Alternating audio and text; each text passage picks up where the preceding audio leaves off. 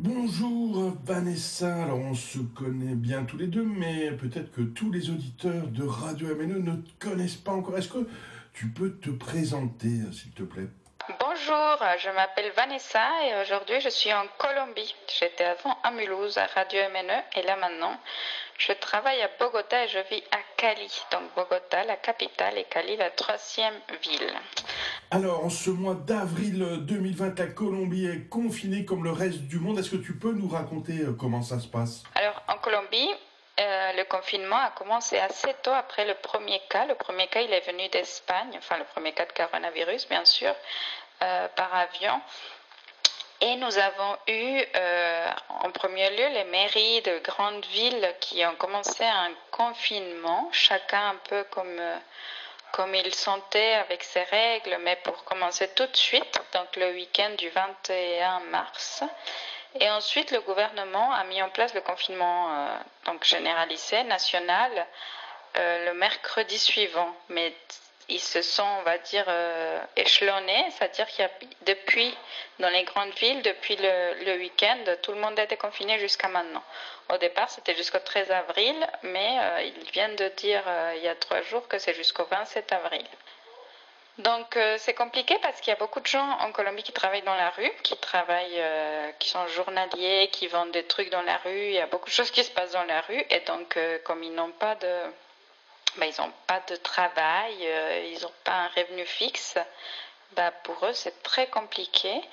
Ici, les règles, c'est qu'on peut sortir euh, pour faire des courses euh, une personne par famille et pour acheter des médicaments, bien sûr, ou pas, ou pour aller faire des, des trucs à la banque. À part ça, les gens qui peuvent sortir, c'est uniquement les personnes qui travaillent dans des qui ont des professions médecins, aides-soignants, enfin tous les trucs médicaux, ou euh, ménage, euh, euh, concierge, et les personnes qui travaillent dans les supermarchés, etc. Alors la Colombie accueille aussi des millions de réfugiés du Venezuela. Alors la crise se rajoute à la crise. Que se passe-t-il avec tous ces Vénézuéliens? Est-ce qu'ils rentrent chez eux? Est-ce qu'ils restent là? Raconte-nous s'il te plaît. Ils sont ici et ça fait partie de la des, des personnes qui travaillent dans la rue, donc c'est un peu compliqué, mais il y a en Colombie un service de domicile, une application où il y a beaucoup de choses qui se passent, que les gens ils t'amènent chez toi ce que tu commandes, ça s'appelle Rappi, et il y a beaucoup de Vénézuéliens qui travaillent dans ça, donc eux ils continuent de travailler, et ceux qui ne travaillaient pas dans ça, bah, ils travaillent maintenant dans ça. Mais il y en a aussi qui veulent retourner en Venezuela pour être avec leur famille et parce que bon, la situation mondiale est très complexe. il n'y a pas forcément de moyens de retourner parce qu'il n'y a plus de transport d'aucune sorte. Les relations diplomatiques entre la Colombie et le Venezuela ne sont pas les meilleures. Il n'y a pas de système qui se met en place pour faire par exemple des rapatriements avec le Venezuela. Il n'y a pas de dialogue diplomatique, donc c'est compliqué. D'ailleurs, il y a le président Maduro qui a, qui a voulu offrir à, la Colombie deux machines pour faire des tests parce que notre machine était en panne à un moment donné et la seule machine qu'avait la Colombie et le gouvernement n'a pas voulu recevoir ce don. Donc euh, c'est pas très très très intelligent part de notre gouvernement. la Colombie est-elle le pays le, le plus touché euh, en Amérique du Sud? Alors, la Colombie n'est pas le pays le plus touché en Amérique du Sud, mais justement par rapport aux tests, euh, on n'en fait pas beaucoup. Donc, euh, comme on n'en fait pas beaucoup, ben, largement les résultats ne sont pas ne sont pas réels. Donc, on ne sait pas aujourd'hui combien de personnes sont contaminées. On n'a aucune idée. Il y a, par rapport aux tests qui mettent 10 jours, voire plus à se faire, il y a donc euh, 2000 cas et 54 morts. Sauf que ce qu'on se dit, c'est que ça, c'est les résultats d'il y a deux semaines ou, enfin, ou dix jours.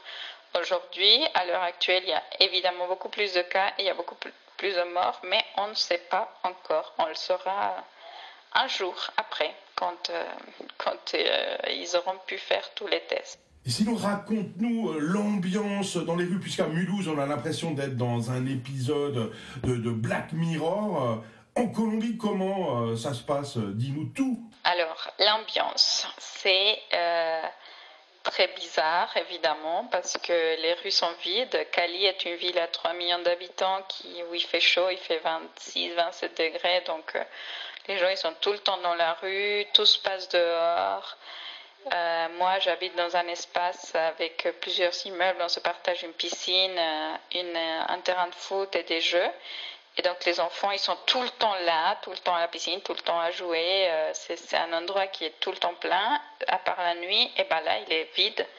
Aucun enfant ne peut jouer dans les jeux collectifs, ni sortir. D'ailleurs, les enfants, ils n'ont pas du tout le droit de sortir. Les chiens, ils peuvent sortir 20 minutes par jour avec leur maître ou maîtresse. Et les adultes, ils peuvent sortir pour faire des courses. Euh, mais euh, les enfants, ils n'ont pas le droit parce qu'ils n'ont aucune raison d'être dehors. Donc pour eux, c'est très, très, très, très dur. Surtout qu'ils doivent se dépenser et dépenser toute leur énergie. Ils ont instauré depuis cette semaine une, à Cali une sortie par euh, numéro de carte d'identité. Donc tu peux sortir selon le dernier numéro de ta carte d'identité le premier, enfin, deux jours par semaine en gros, pour faire des courses, etc. Donc ça a limité aussi pas mal les déplacements. À Bogota, par contre, ils ont fait une sortie par genre. Donc les femmes, elles sortent un jour et les hommes un autre.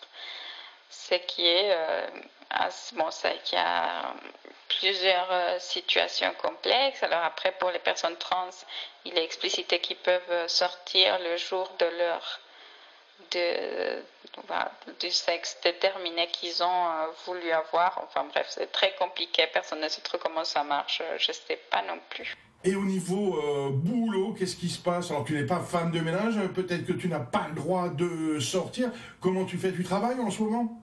Moi, je fais du télétravail. Je travaille pour l'Union européenne en Colombie, pour l'ambassade. Et donc, on a eu beaucoup, beaucoup, beaucoup de travail pour le rapatriement de tous les touristes européens qui, euh, qui devait partir alors qu'il n'y a plus de vol et qui enfin, que tout est un peu euh, sans dessous-dessous dans le monde entier.